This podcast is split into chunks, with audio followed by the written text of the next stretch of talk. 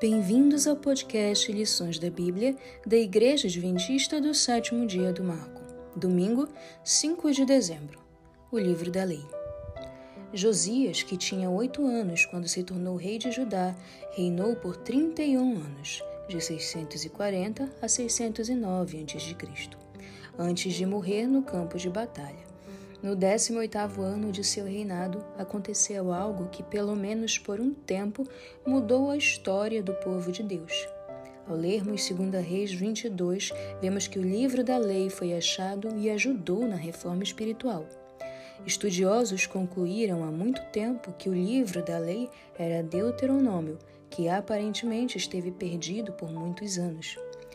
Josias ficou profundamente impressionado ao ouvir pela primeira vez a leitura das exortações e advertências registradas nesse antigo manuscrito.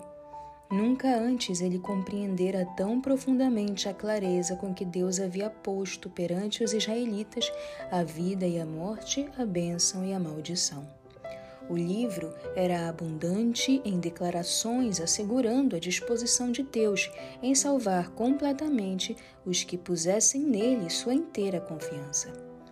Assim como ele havia atuado para livrá-los do cativeiro egípcio, agiria poderosamente para estabelecê-los na terra da promessa e colocá-los como cabeça das nações da terra.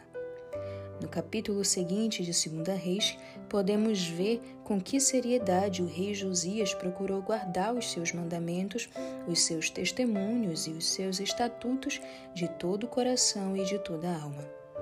E essa reforma incluiu uma purificação e limpeza de todas as abominações que se viam na terra de Judá e em Jerusalém, para cumprir as palavras da lei que estavam escritas no livro que o sacerdote Ilquias havia achado na casa do Senhor.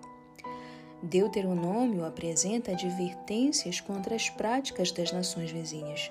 As ações de Josias, incluindo a execução dos sacerdotes idólatras em Samaria, revelaram o quanto os israelitas se afastaram da verdade que lhes foi confiada.